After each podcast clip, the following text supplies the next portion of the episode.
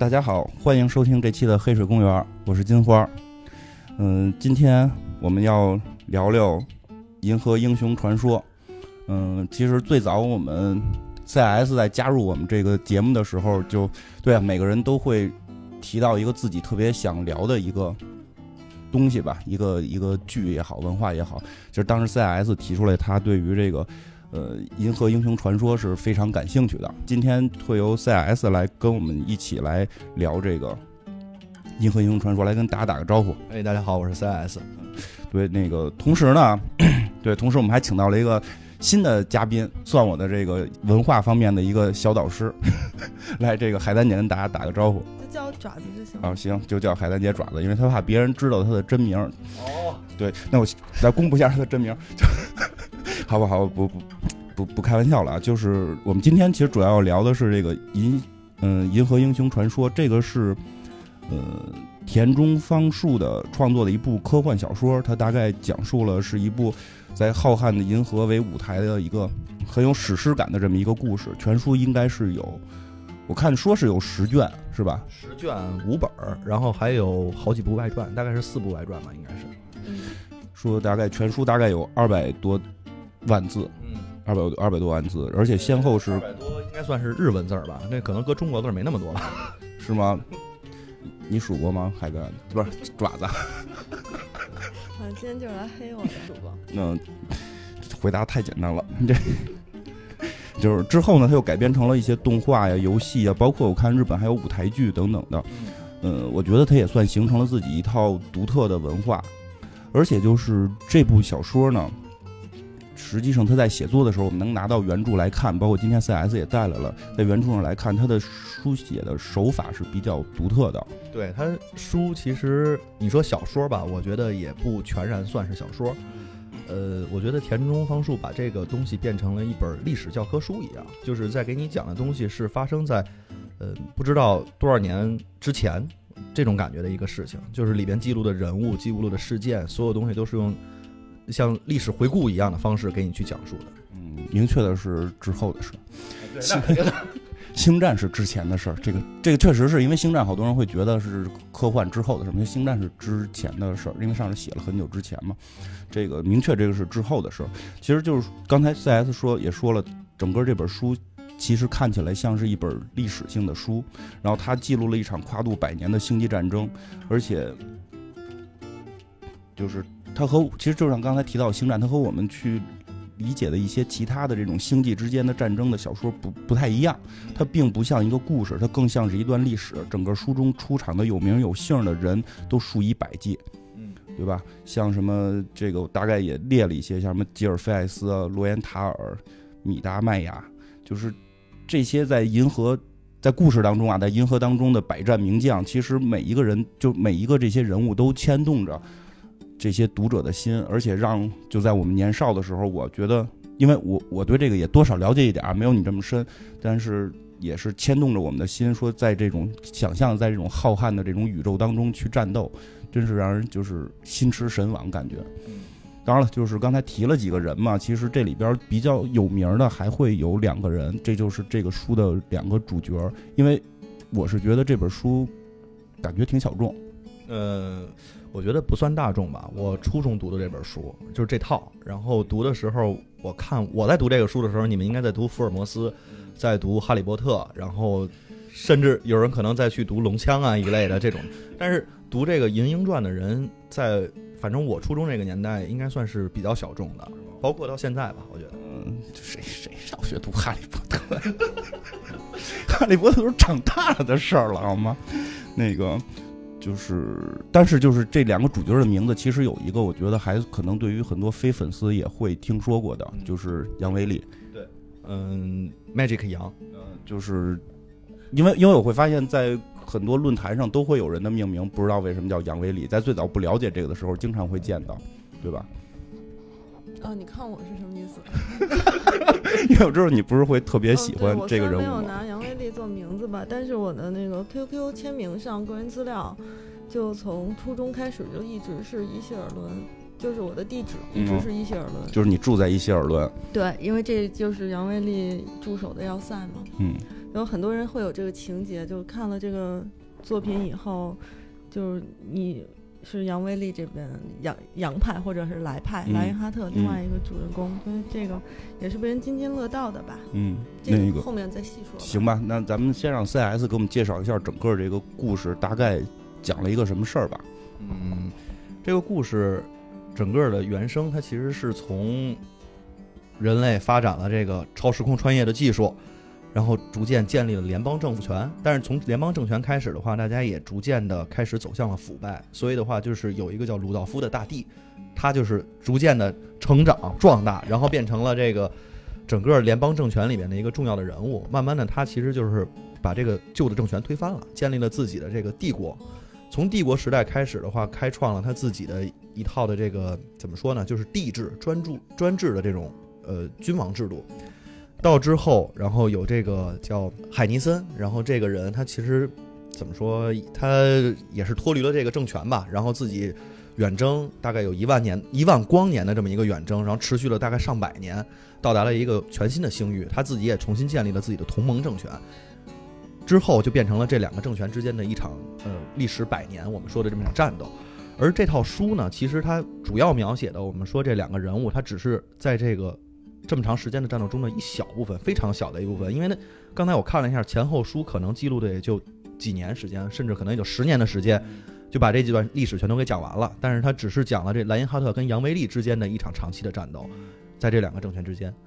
然后另外还有一个第三方的势力，嗯，是一个之前的巨商建立的，叫费沙。费沙的话，已经它不算是一个政治中心了，它是一个经济中心。它用经济，用幕后的黑手，其实在控制着这两方的政府之间，促都撺掇他们打仗吧，我们这么理解。他们就一直在这样的一个三角的关系当中，就像我们古代的三国一样，然后维持着三足鼎立的这种平衡，然后直到这两个人的出现，打破了这个平衡。就是其实我看好多网这个粉丝会提到，就是其实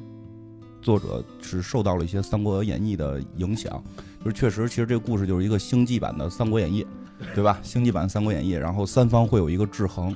然后就是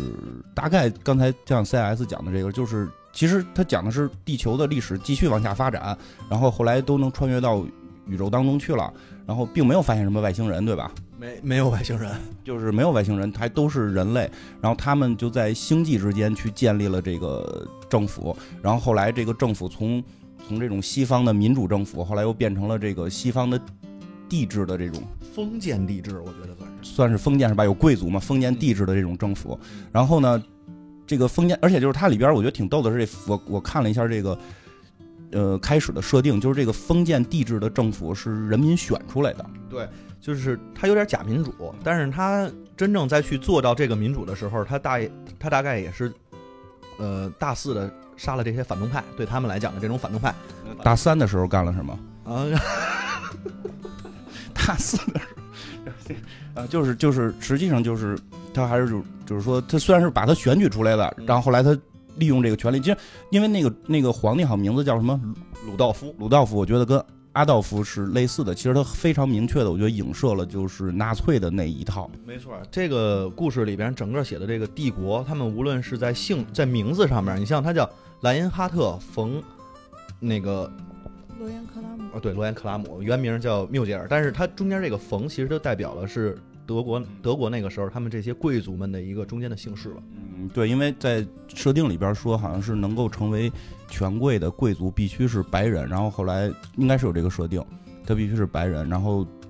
而且他们都给自己重新用了德国的这个命名方法来命名，嗯，反正这帮人我觉得挺中二的，就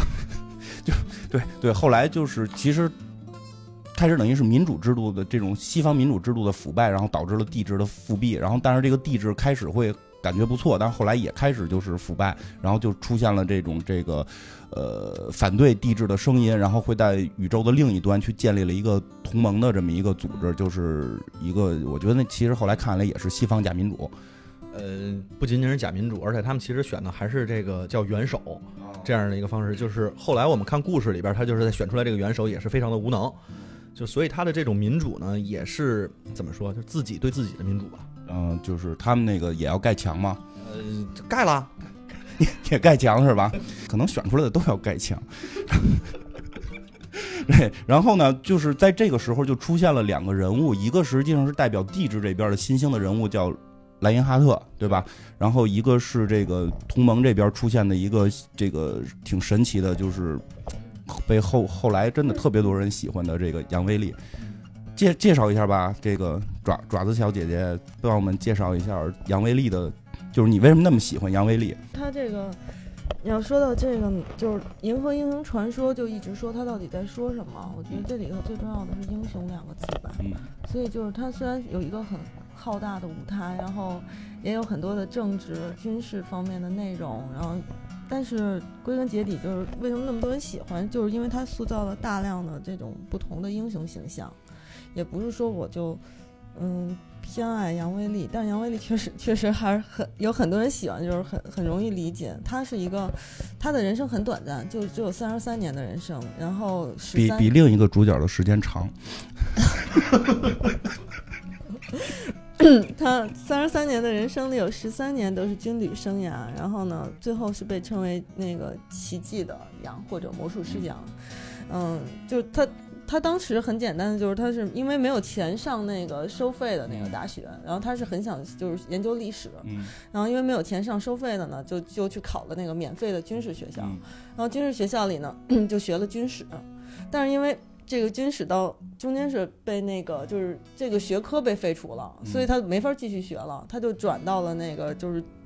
应该是战略战略科学，然后就学了军事战略，然后这之后就走上了这个军人的生涯，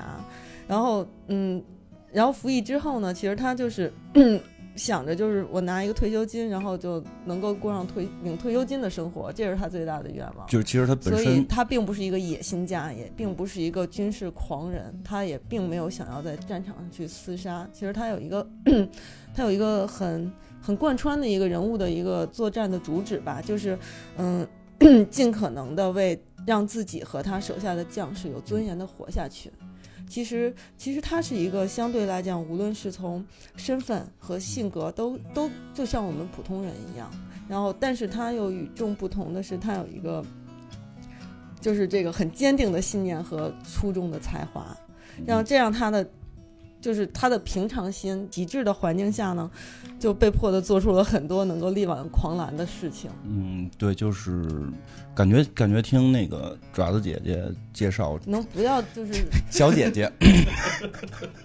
小姐姐就像安木的那把匕首一样。就 天天跟你说话是吧？那个对那个爪子小姐姐的介绍，就是其实杨威利感觉会平常心会比较多一些，是吧？他的悲剧色彩比较重，因为他有很多事情都是无奈的，包括他他在民主的这一方，然后，嗯，但是但是这个银鹰里的这个所谓的民主也是相对腐败的，嗯，就是他是支持民主吗？就是他是为了自己的这个民主信念要去跟帝国打吗？他哦，我我个人认为他并不是一个，嗯，就是多么忠贞的民主战士，嗯他只是希望大家都能够幸福安宁的活下去。嗯，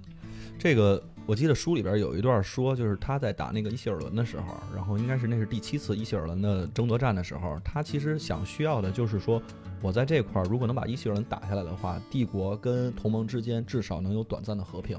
在这个期间的话，我的那个养子也好，或者说我的后代也好，他可能不需要去参加奔赴战场，去去厮杀。他其实也是，嗯，刚才其实回答刚才那个问题，我的看法就是也是同样的，他绝对不是一个支持所谓的民主的这么一个人士，而且也没有什么信念这么一一讲，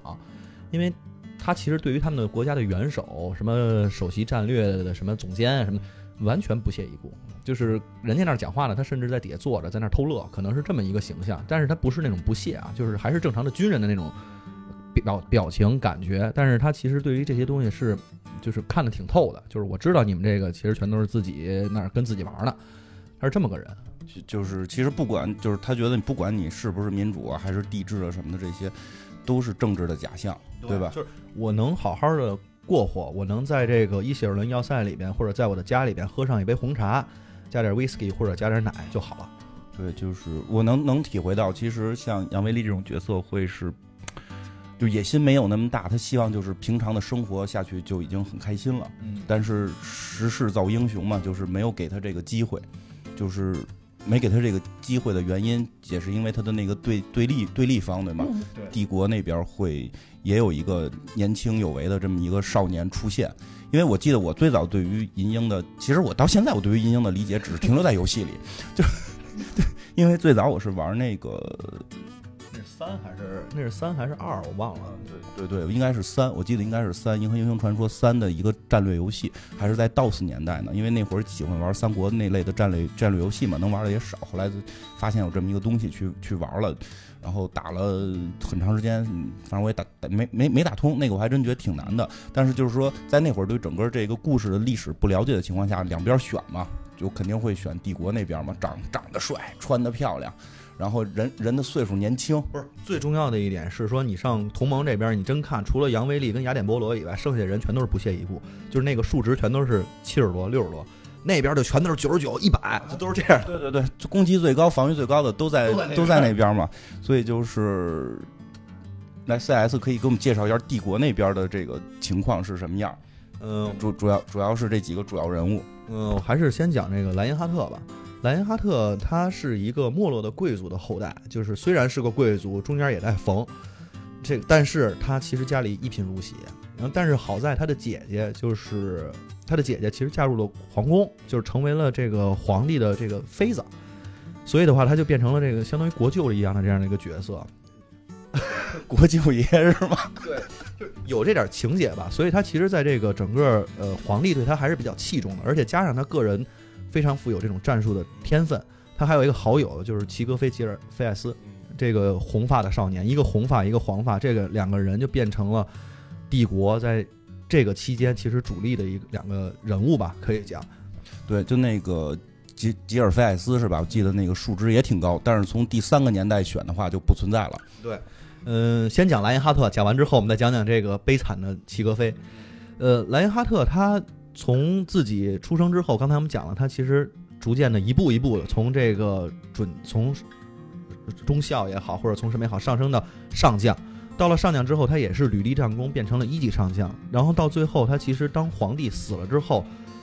他在之前已经成为元帅了。皇帝死了之后的话，他其实就是怎么说呢？就是挟天子以令诸侯的这种感觉又出现了。他带着这个这个皇帝的孩子，然后就是封他为帝，但是的话，他变成了大权的统治者，他的姐姐变成了大公妃，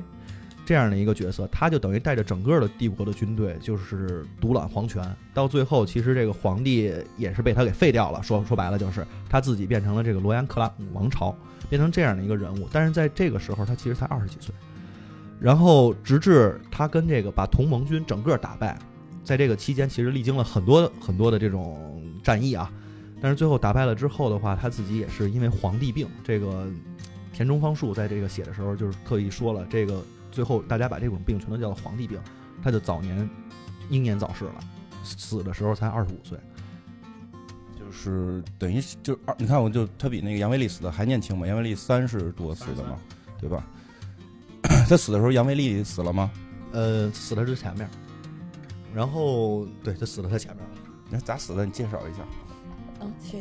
杨威利，你能不能认真一点儿？你不能仗着自己漂亮就不好好录节目。不是你这个跳跃性太大了，我刚才还在想着那个莱因哈特这边呢，因为就确实就是说，一般来讲，大家都会把莱因哈特跟杨威利就放在一起来讨论，对啊然后就帝国对着联盟，然后这这这一对儿也是经常被讨论的，对啊，因为就是有一个说法嘛，就是说这个实际上，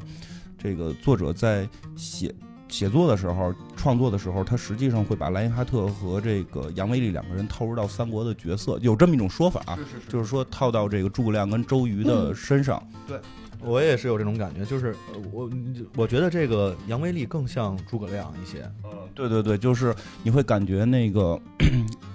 那个那个就是莱因哈特会更像周瑜一点嘛，就是少年英姿的那种感觉，而且就是呃带着兵啊什么的，因为他最后都当到皇帝了嘛。实际上杨维利到最后只是一个一个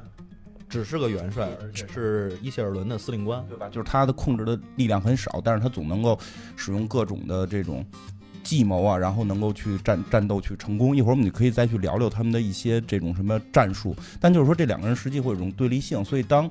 一个人死掉，另一个人就没有存在的意义。嗯，其实，在那个就是莱因哈特征服了全宇宙之后，他和杨威利有一次对话。嗯，其实这个对话还是挺能够就是集中体现他们的某些观点的。就当时是就大概就是杨威利就是说那个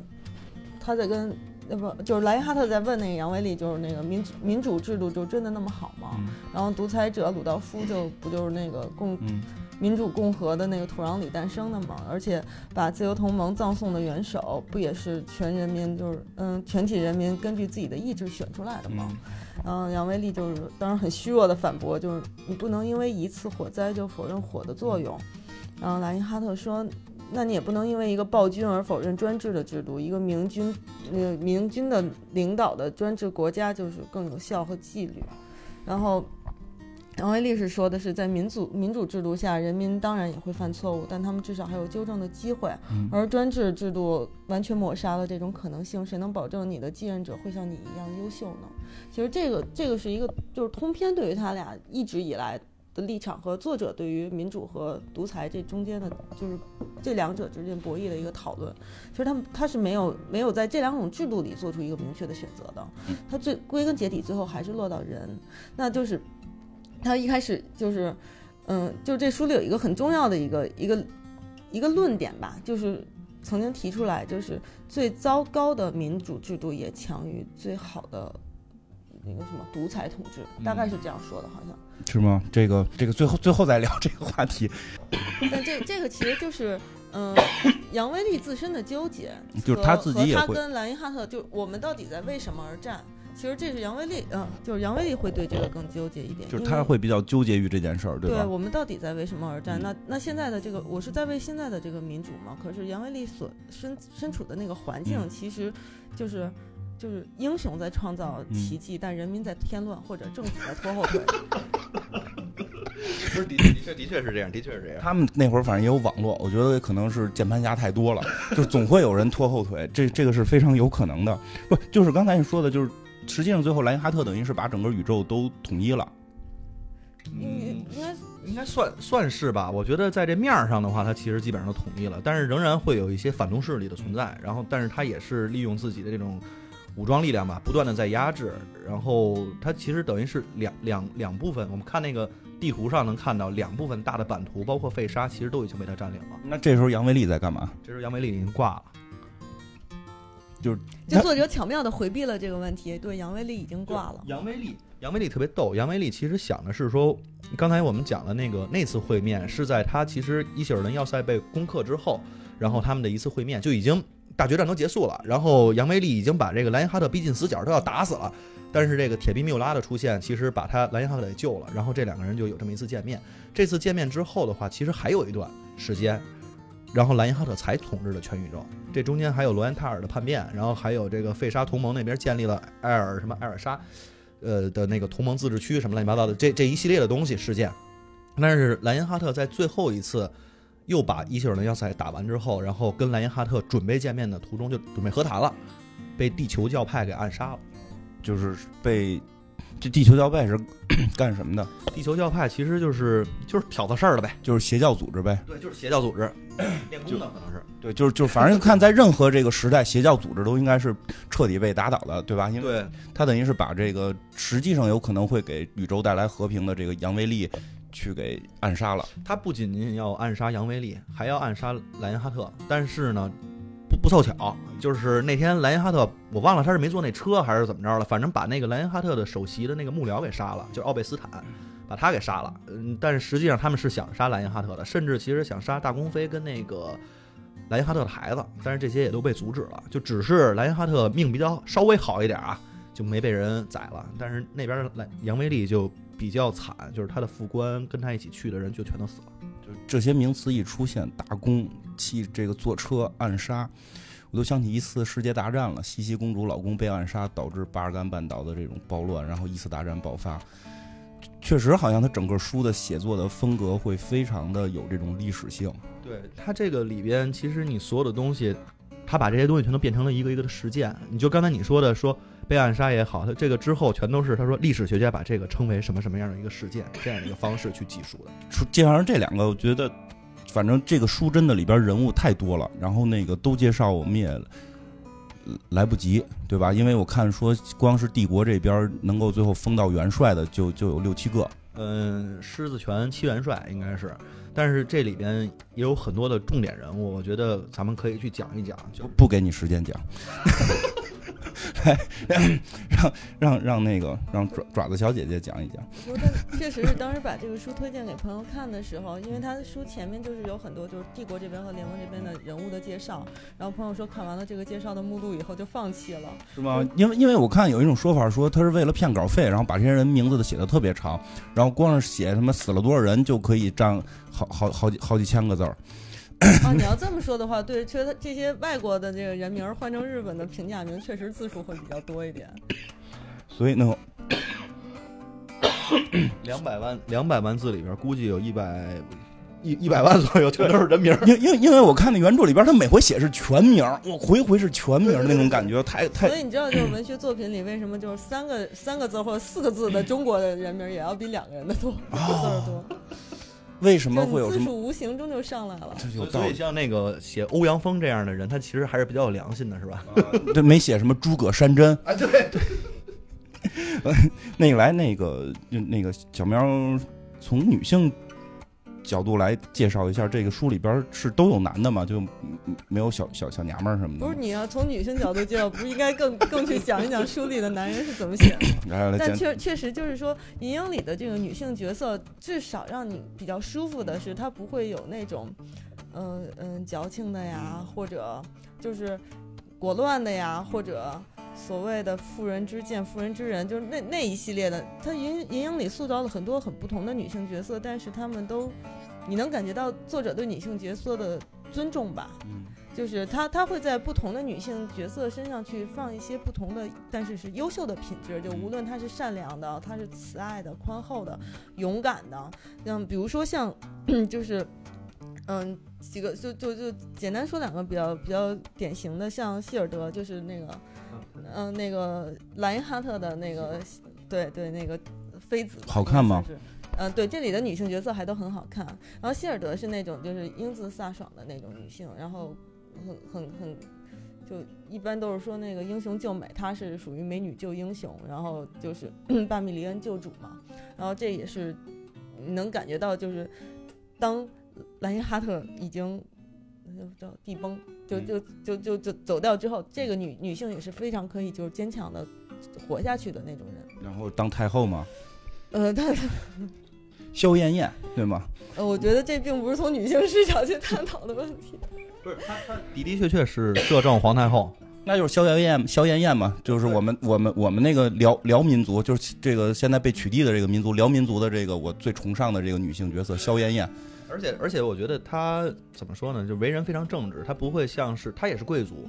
但是他的这个贵族身份并没有让他其实像其他的贵族，就像那个高登巴姆王朝，就是罗颜那个罗延克拉姆王朝之前的那些贵族的富人一样，就是有妇人之见呀，或者说是非常的矫情啊，就那样的。他还是非常正直的，而且非常就像刚才说的，就是非常有英姿飒爽的那种感觉。就当个皇太后，当个皇上也非常的正确的一个决定。嗯，有点游牧民族的感觉，对吧？来来下还有还有吗？哦，还有就是菲列特利加是就是跟杨威利在一起的那个，他这有一个有一个情境，当时印象很深，就是有一个小孩来到他们家敲门，然后见到杨威利了以后说那个杨威利叔叔，然后菲列特利加出来了以后说菲列特利加姐姐，然后杨威利回去以后就特别不平衡了很久，不是他他们俩本身岁数上也，差差着大点儿。对年龄的差距，但就是是 TVB 都是这么演，都是男的叫叔叔，女的叫姐姐。对，但她并没有存，就是他并并没有构成就是我们现在所谓的大叔配萝莉的那种。菲菲特利加也并不是就是就是天真单纯什么都不知道那种需要保护，也并不是。然后她的她的至情至性也是就。就至至少就是就很很多人还是很喜欢的，然后这一点啊，包括那个呃，刚才说到杨威利有一个养子尤利安嘛，尤利安就刚到那个 杨威利家的时候，就是其实他在面对这个菲利特利加，就就有一个年龄差，就是他跟菲利特利加没有差太多，但是杨威利显然是他的继父，然后其实是当时是有一点点萌动的感情的，但是，嗯、这这方面都处理得很舒服。就是说，这个作品里的无论是男女情感也好，还是这种朦胧的情感也好，嗯，它都有一份就温暖或者是优美在里头，优雅在里头，它不会让你觉得不舒服。所以这这里的女性角色就是应该说，呃，其实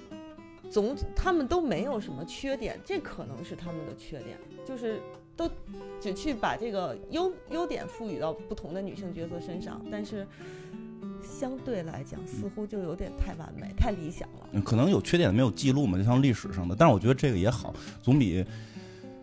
嗯，总比这个咱们中国封建时候的那种历史的记载的这种思路，就女人就是祸水，那国家一灭亡就是女的太漂亮，国家一灭亡就是就是女的要看要看要看放花，对吧？要看放花，然后皇帝夸家伙拿拿拿拿长城放花，然后这个灭灭亡，这我觉得这有点往女的身上栽赃。对，这这就是这就是很，嗯，就是说比较糟糕的写法，就是说你写的这个女性就是。不说女性吧，就说这个人物吧，她有很多的缺点，然后你也确实讨厌她，那这就很就是就是比较下等的做法。他他在质疑二十四史，对太史公有质疑。我们没有说啊，我们没有说啊。哦，我也没有说啊。然后我说这田中芳树好嘛，但是说你你如果去写他的优点，然后让你欣赏，那这是比较好的。当然，当然还有一种就是，嗯，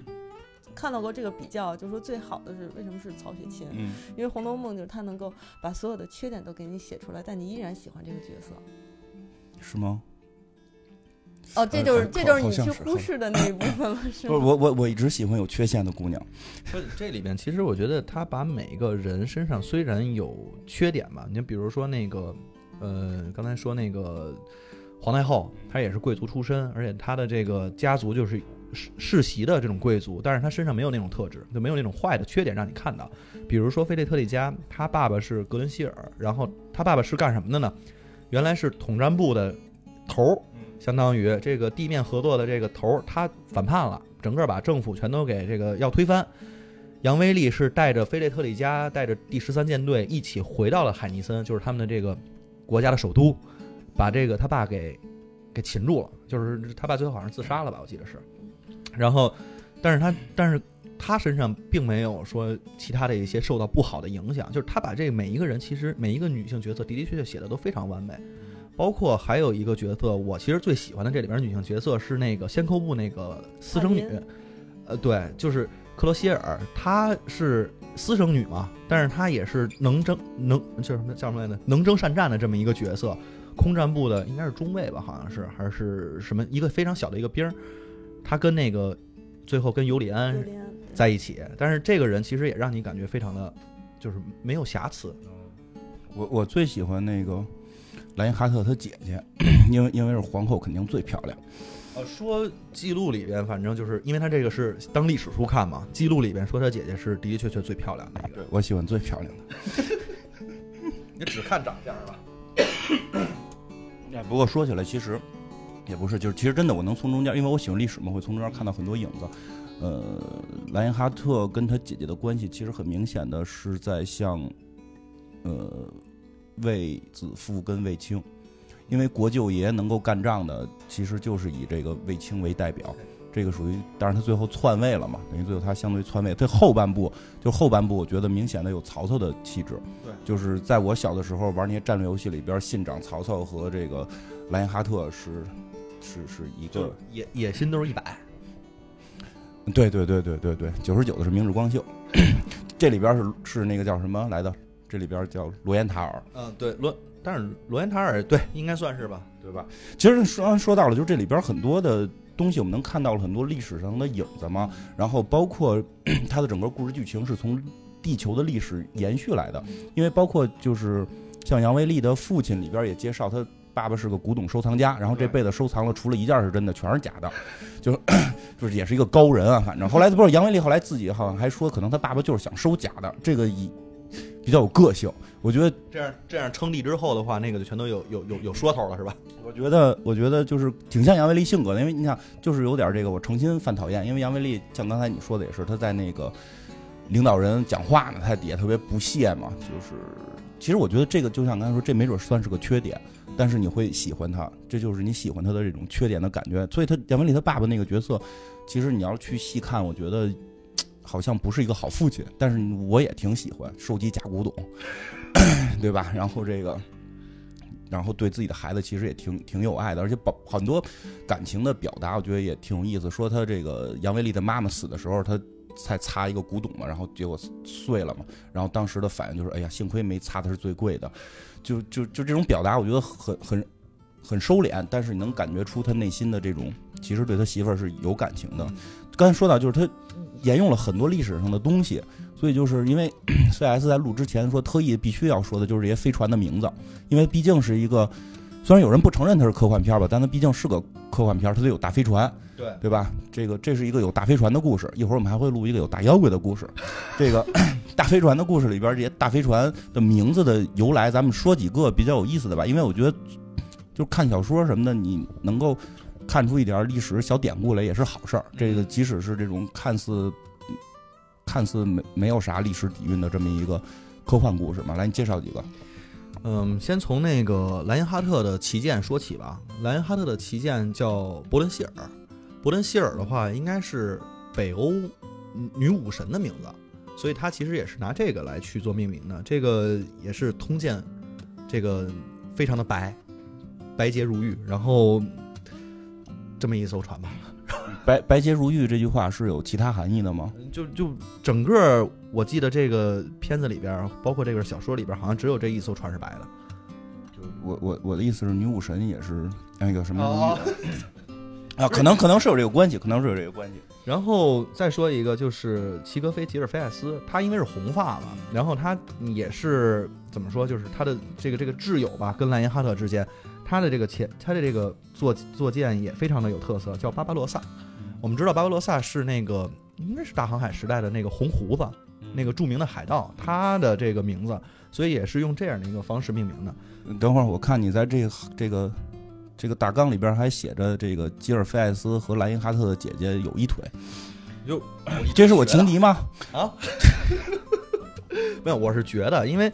从小这仨人都特别好，就是经常在一起，然后他姐姐也特别照顾他们俩，没事还给他们做什么沙拉吃，没事就叫说那个齐格飞回来吃饭吧，所以他对他一直有这种爱慕之心，而且就是他对莱因哈特的那种激情是非常的外露的，但是对他姐姐的那种爱慕之心，我觉得还是有比较收敛的，就是一既是有点尊敬，然后又有点爱慕的那种感觉，就是整个书里边我觉得都是这么写的。其实我看的时候也大概能感觉到，他应该是对这个。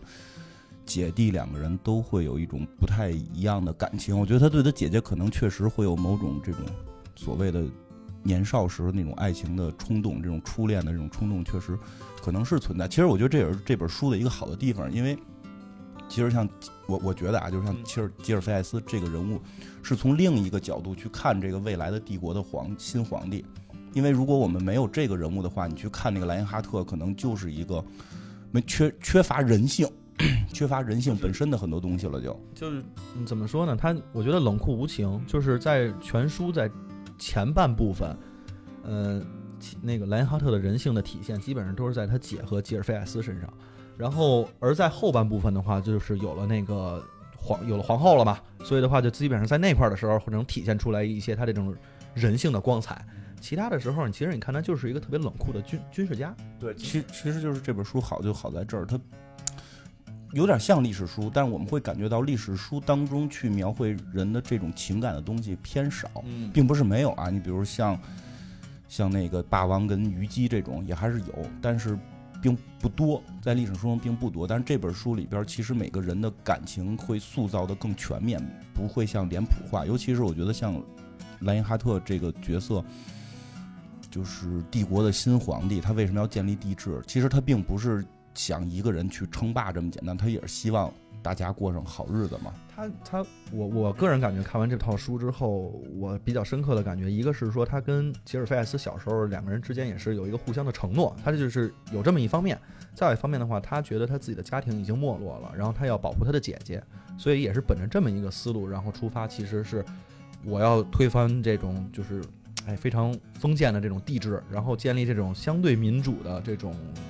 可以管它叫民主立宪吧，这种感觉的一些帝制的方式。但是我自己要当皇帝，怎么能才能去保护最好的保护我的家人？那就是我自己拥有最大的权利。他是本着这么一颗心在去做事儿。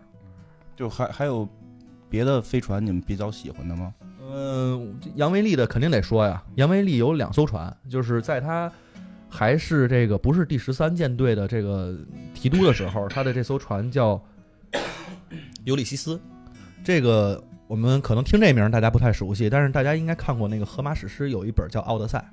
奥德赛里边那个就是奥德修斯嘛，奥德修斯他是木马破城之后的那个英雄。但是他在回家之后的话，也在海上待了大概有十年，然后最后其实又回到了家乡，然后杀了自己的这个这这周围的一群人吧，反正又重新自己称帝这么个人物。他也是用这用这艘船，其实用这样的一艘船去代表了杨威利。他其实在去整个打这个伊希尔伦的时候，用的是木马的这种战术，让先扣部整个去潜入到伊希尔伦要塞，兵不血刃。没有伤一兵一卒，然后就整个把伊希尔伦要塞打了六次，死伤数百万人的一场战斗，他一个人没死就给拿下了。其实有这么一个寓意。哎，你说你说到这个，就是就是那个杨威利，就是骗骗取这个伊希尔伦这个场战斗，我脑海中你知道想象的是历史上的什么事儿吗？哪事儿？朱中半兵卫七人夺城。啊，有这种感觉，有这种感觉。但是那个那个怎么说呢？反正都是有欺诈的这种嫌疑嘛。但是。我会感觉看这块的时候，我当时还没有想到那主中半兵卫啊，想到的最多的其实也是这个特洛伊木马战，就是这一场战斗。然后它完全是如出一辙的这种复制，不知道他是不是以前也看过，人家那时候是不是也看这个，是不是奥德赛啊，看那个特洛伊啊之类的。然后第二艘船叫修伯利安，修伯利安这个我没有找到它的这个名字的出处，但是这艘船非常有名，就是可能很多的这个听众朋友们可能也都知道。是因为在《星际争霸》里边，吉姆雷诺的那艘战舰也叫做修伯利安。就是我们可以看，是不是《星际争霸》也跟这个、这个、这个作者也好，或者他人设也好，跟这个呃《银河英雄传说》之间也有千丝万缕的联系。其实，可能他真的影响了很多人，也没准是同一个出出处，也没准同一个出处，你不知道。哦，有可能，也没准是致敬啊。这个确实，因为这本书对于整个的这个。科幻文化还是算是有一定影响的，因为得也得到过星云奖什么的，好像是日本的星云奖。那个不过你刚才说起来，像那个 那个莱因哈特那个船叫什么来着？呃，伯伦希尔。哎，是不是就是咱们那个呃叫什么来着？那个不就那个大菠萝大菠萝二的时候，我使那个亚马逊女战士最终那个技能是是长矛，那叫瓦尔基里吗？哦，不不是一个人啊。呃，可能是因为他这里边其实特别逗。一个是说它音译的问题，还有一个是说它其实引用的。你像那个，举个例子啊，你像那个缪拉的战舰叫吕贝克，这个其实是呃法语的发音好像是，但是实际上英文的发音翻译过来的话就是圆桌骑士之一，它就是用圆桌骑士的名字去命名的。包括那个，他还用了很多类似于这样的一些典故，用圆桌骑士，比如说那个罗兰塔尔的这个战舰叫特里斯坦，如果是那个。它它叫托利斯坦，就是我们翻译过来叫，但是实际上你去查的话，它跟那个特里斯坦，就是也是圆桌骑士之一的发音是一样的。就是你说的圆桌骑士，就是就是亚瑟王的那个圆桌骑士吗？对对对对对，就是那些人，那那几个人，其实是不是也代表了就是这个莱因哈特想建立的新的这种帝制，是类似于亚瑟王那种，就是更平等的。嗯，我觉得有这个寓意吧。它这个里面其实，我们看帝国那边，其实基本上引用的都是，比如说英国的一些，呃，就欧洲地区的吧，这种神话也好，或者说是一些历史也好，去做的命名。而这个，呃，同盟军这边的特别逗，同盟军这边就什么都有，有这个希腊神话英雄，有这个就是希腊跟罗马神话，还有古阿兹特克文化里边，比如说这个。第七舰队的赫伍德，他的这个就叫凯子阿尔科多尔，这个这艘战舰叫羽蛇神，是那个阿兹特克文化里边，我们知道就是玩过那个大菠萝里边也有长着那个翅膀的那个蛇，就那样的一个东西。那也有是克利克利须纳这个印度的古神，还会有一些这种盘古，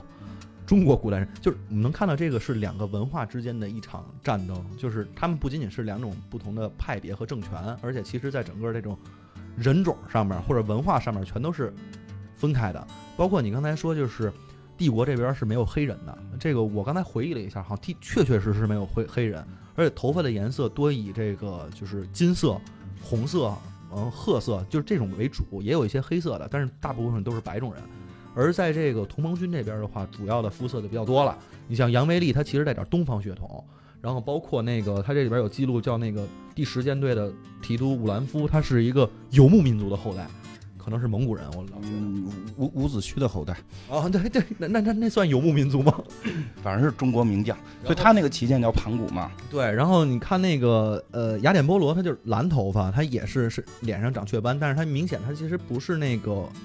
呃西欧那边的人，是东欧的人，因为他的这艘船叫做呃特吕古拉夫，是斯拉夫文化，就是古欧洲的人的这种文化，然后包括其实还会有一些，比如印度的啊这种黑人呀、等等的黑人兄弟们，他们其实都在整个这个同盟军这边。这所以我说他这个其实作者在写这书的时候，自己想的还是挺挺就分水岭非常的明确。那对对对对，因为因为他真的书在那个设定里边会明确的 提到过，说包括他们的名字的由来，还会有这个是 W 打头还是 E 打头，一个代表的是姓在前，一个代表姓在后。这个这个是像杨维利那个就是姓在前嘛，然后他们有人的姓是在后，就是说是从中国不是从中国了，从地球最早去传出去。如果是中国、日本这一派的，就会是那个东方的那个，东方是 East 嘛，对吧？E 打头的，然后是用这种方式去命名，而且只有这个同盟这边会有各种各样的人种，而联盟那边基本上就是那个帝国那边基本上是按照那个，呃。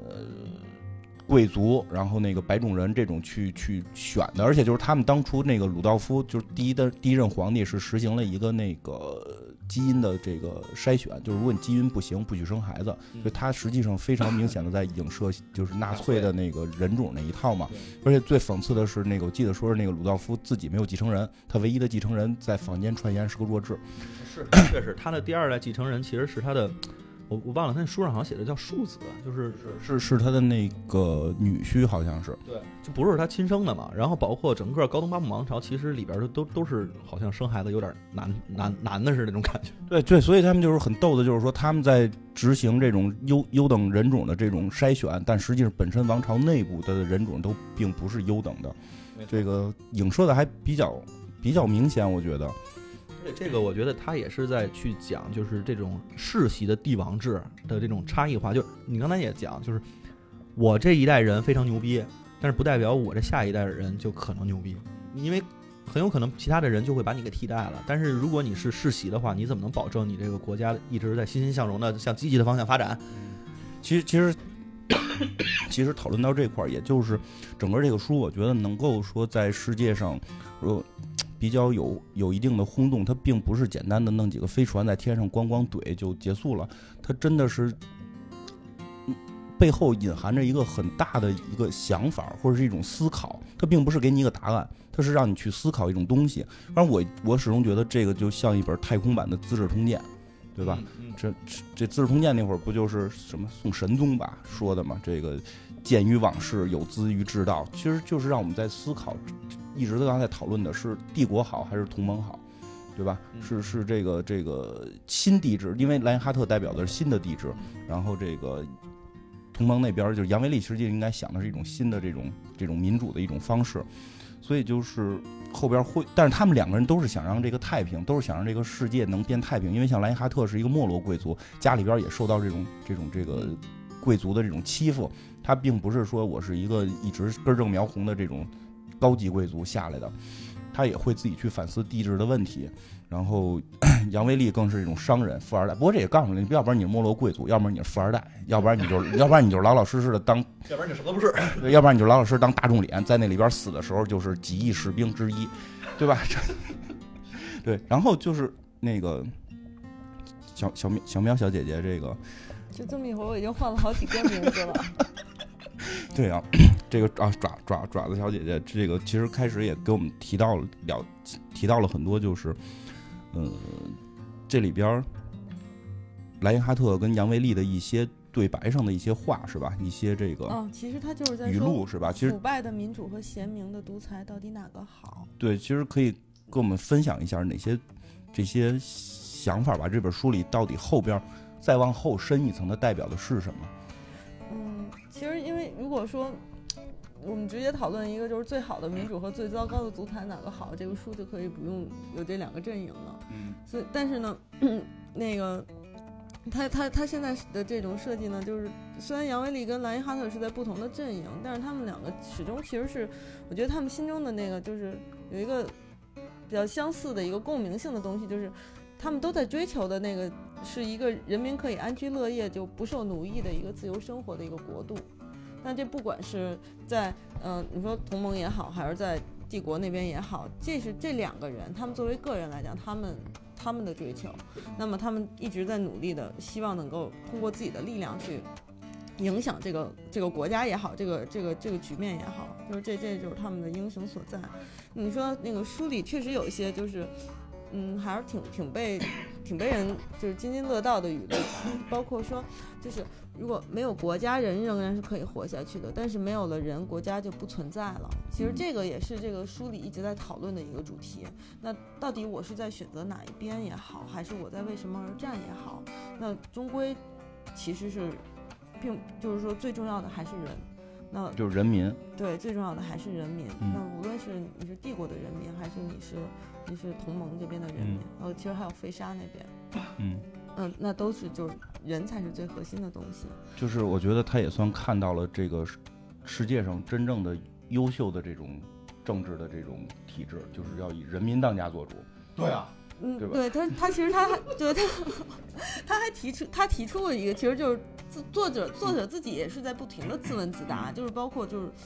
嗯，这个腐败的政政府所谓的这种腐败到底指的是什么？就是他其实是借借那个人物之之口说出了。就类似就是那个，嗯，就是政治的腐败，并不是政治家收取贿赂这种事情，然后那只是个人的腐败而已。那政治家收取贿赂，但是却没有人能够加以批判，没有人能够站出来说话，那这才是政治的腐败。其实这也是一种就是作者观点的表达吧。嗯，嗯其实 因为这个书是在日本写的嘛，日本人写的嘛，对吧？嗯所以可能对是是日本人写的，乐什么？没有没有说错吧？这个日本人写的，所以他可能确实代表了，我觉得在那个时代，日本人的这思，就是他们在考虑这些问题，因为你其实也可以知道，在全世界，全世界还趁皇帝的国家已经没几个了，嗯，对吧？英国号称女皇下台之后，可能够呛还能再继续延续了，因为有可能会准备就是取消帝制，他们可能会取消。而对对，而且本身日本的君主立宪，实际上这个天皇手里的权力是比较大的，嗯是比英国女皇的权力会更大，所以可能对于那个民族更容易去思考帝制和和这个民主之间，就是西方民主啊，西方民主之间的这个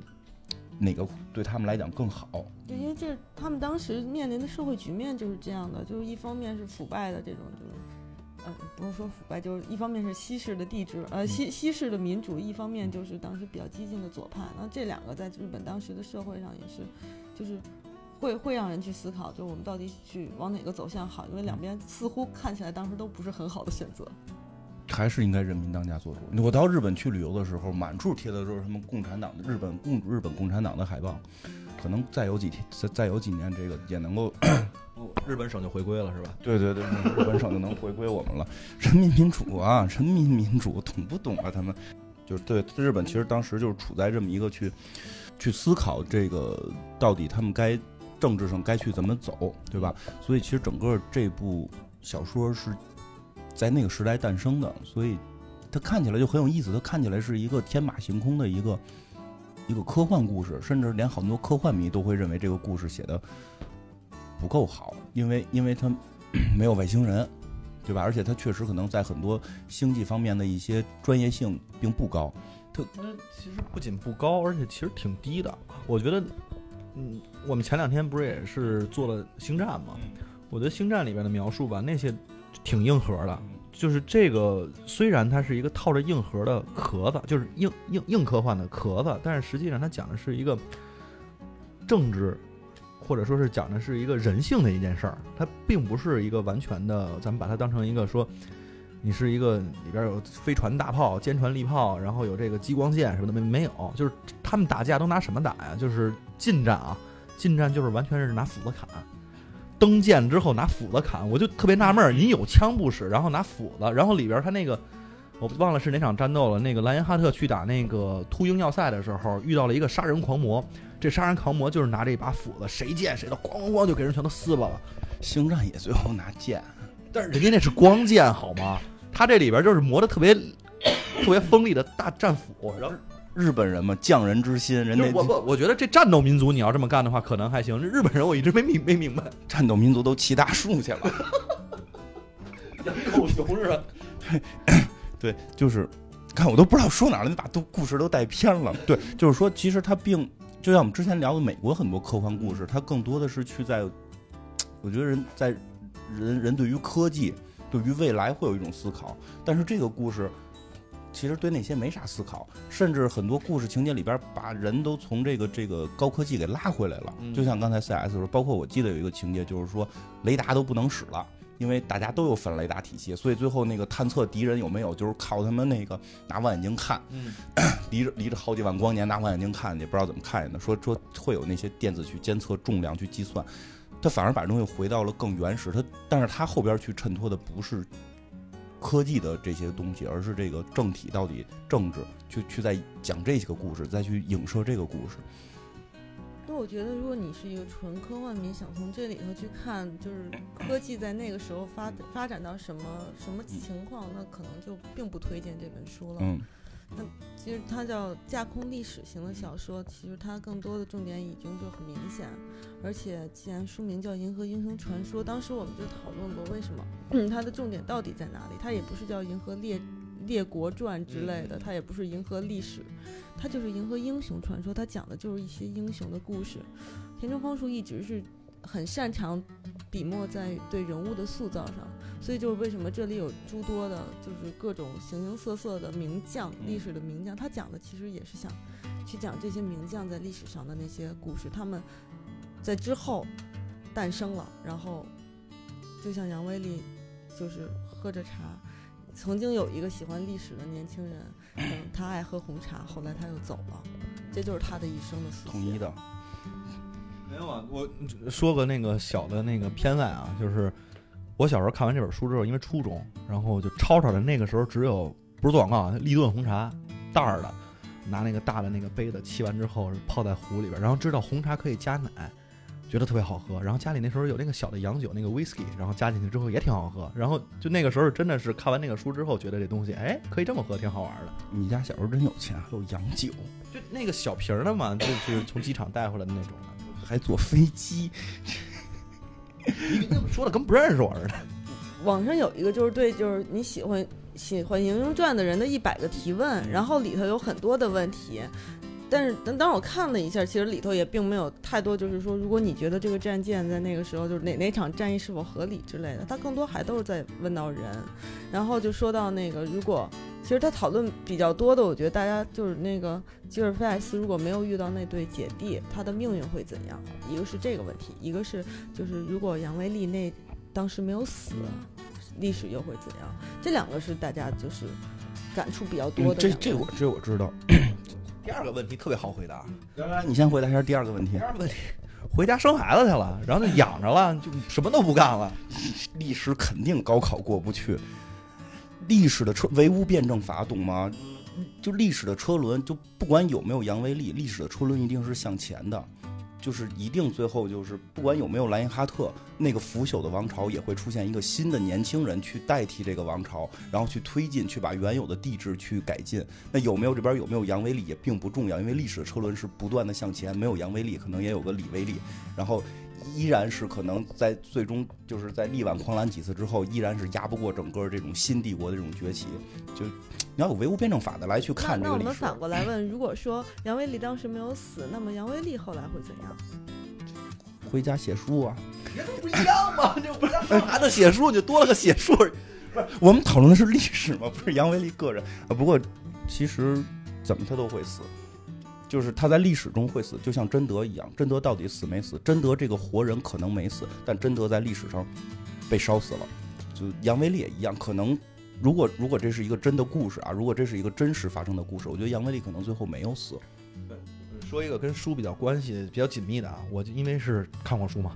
那个里边我记得最后是尤里安敏兹跟那个莱因哈特有一场对话，最后莱因哈特是同意留留下这个海尼森和那个呃杨威利的这个怎么说他的思想，就留下民主。但是说实话，我觉得如果杨威利没死的话，他可能真的就像我说的一样，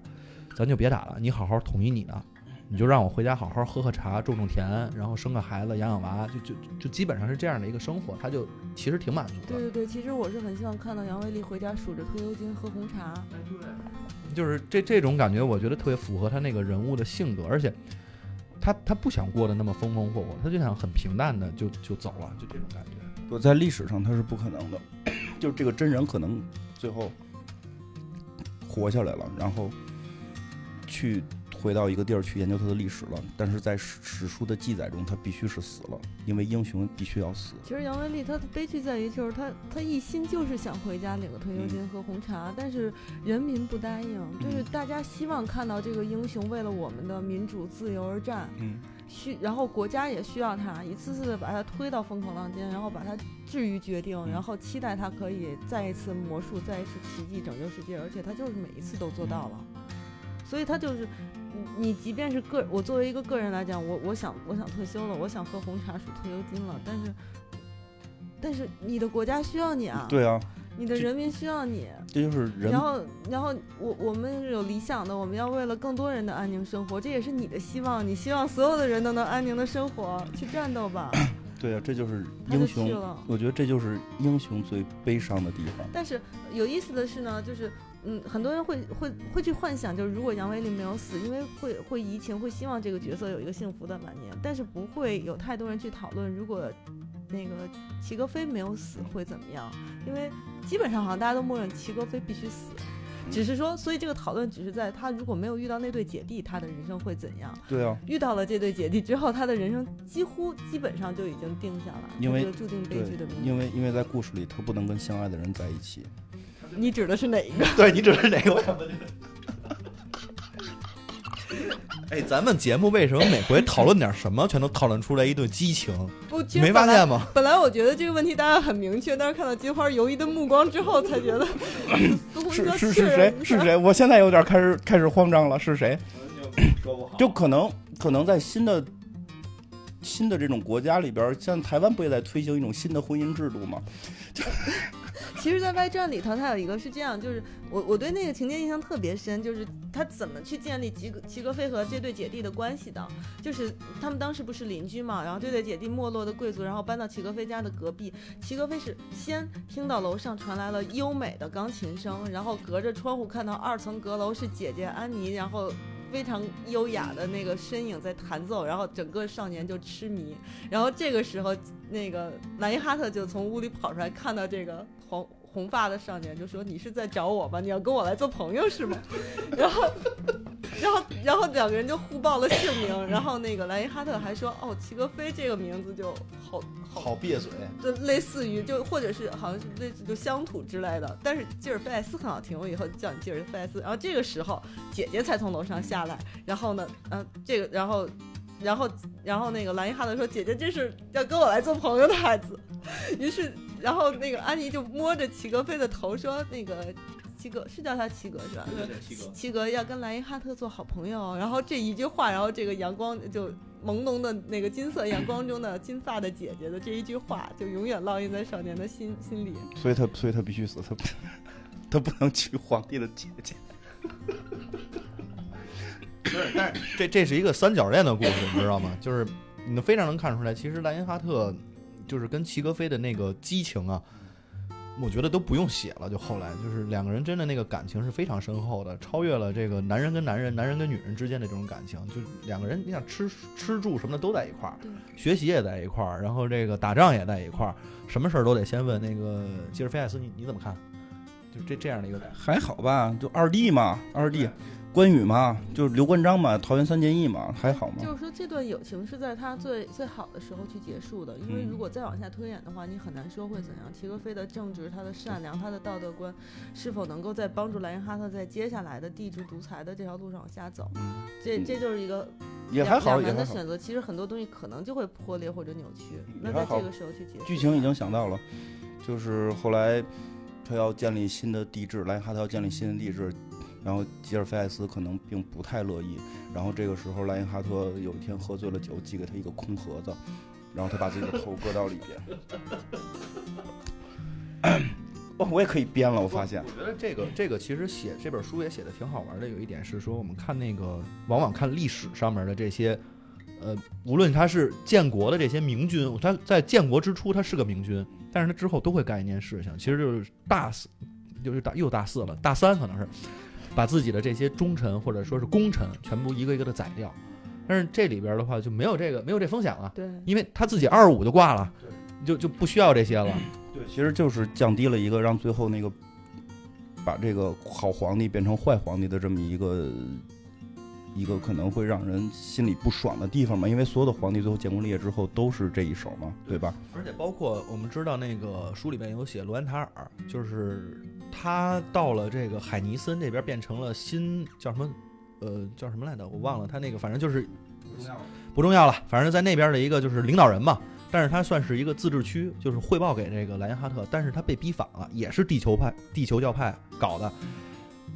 当时就被剥夺了这个元帅的勋号。但是等他死之后，因为他最后有一场双臂之战，就是米达麦雅跟罗安塔尔两个人打了一场，罗安塔尔败下北败北了，然后最后其实他死了之后。莱因哈特还把他的这个元帅的名位给恢复了，其实就能看出他的对于自己的这些人还没有想到那一步呢，就是我要把自己的这些功臣啊怎么样的全都给，别别推翻我呀，我把他们是不是全都干掉？还没想到这些呢，然后这个人就已经去了，所以的话，我觉得这书在这块结尾也是挺好的一个。其实就是说，作者他他在这个书里的处理还是很浪漫的，他在很多地方，你你可以叫我们之前也开玩笑，就是银河英雄浪漫谈。因为他总他在他在很多事情如果再继续发展下去的话，你是可以预见到的，对，可以预见到。所以他他有一份怎么说对读者的善意在里面吧？就是让他们都在年轻时候死掉。这个他也被人称为杀人田中嘛。一个是说这里边我们知道这个能数出来的名将数以百计，但是死的死，亡的亡，这是一方面。再有就是这战斗啊。两边只要一死，你刚才说那个就几亿分之一，那是真的。那一边就几千万人，这这边死了四千万人，那边死死了五千万人，这一艘船炸了，恨不得就得死个上万人。就是他总在杀人，包括他好像其他作品里面杀人也挺多的。对，就是一个杀杀人如麻的一个田中魔王，是吗？跟现在那个谁，对，尔尔马丁 就是就跟他特别像，对对，跟跟马丁叔叔差不多是吧？我觉得马丁可能是受他影响了，就马丁你就是。观众看好哪个人，我就必须得让他死。他这个还不是，你就不用看好，就就先死一片。然后你看好了之后啊，那他也死吧。就你都不用看，就上来就死。对。但相对来讲，他会让你释然。就是首先，他这是一个历史故事，历史中的人物早晚都会死。嗯，这这个是死法是不不管是幸村的石勇士、真田石勇士，还是新选组，还是义经，其实日本人非常有这种就是当打之年死掉的这。这个情怀，他们他们的这个武士精神嘛，就是你要像樱花一样，樱花就是在最美丽的时刻，然后凋谢陨落，这是最美的。对，三月二十四号开嘛，四月一号谢。所以，所以他们是认为，就是你在人生最好的时候，然后就像樱花一样，然后美丽的飘落。这是人生谢幕最理想的方式。如果是你，你还要就是很安稳的再去度过一个老年，其实这种死法并不也是也是。你想像郭嘉呀，然后那个周瑜啊，对吧？都是。那我想问，为什么日本人其实也都挺喜欢德川家康的呢？他们不喜欢德川家康。你看哪个片说德川家康？就你喜欢德川家康，因为你跟德川家康一天生日。哎，你是跟德川家康一天生日吧？我不知道啊，我没没研究过这套。好好好像是，我记得，嗯。应该跟德川家康一天生，就你喜欢。那那我那我就是说我可能长寿了。对对对对对对对，你看，就是他们日本人喜欢的什么幸村，包括信长，都是他倒不是当哪十年了，但也就是说马上就要统一了，然后就就死掉嘛。可能日本人比较有这种情怀。说说这么多，我觉得没看过这书的，可能听咱们这么聊，基本也基本没听懂。所以有兴趣去去看看，然后呢，没兴趣就算，因为这老长老长了。特意说一点，我觉得这个这个东西其实带动的是一种文化，还是我觉得回归咱们节目本质啊，它其实也是要讲文化这件事情。因为我觉得一个田中他受了很多这种星战，就类似于当时呃就是科幻，反正那个那时候我还觉得还算黄金年代嘛。他出的时候出书的时候是八二年，反正他受了很多这种西方科幻的一些影响，包括我们里面能看到很多这种星球大战的影子。那同时呢，我觉得这个东西在日本做的也非常好，它是影游、动漫联动都有，然后甚至有舞台剧，然后也有书，就是这一系列东西。我觉得大家如果对这个东西看书，我们知道这快餐文化现在我们可能看的时候有点费劲，我觉得可以先从玩玩游戏，跟我们小时候的那种 感觉是一样的。对，选选帝国那边数值老漂亮了，然后然后其实我再说一个什么呀？那个就是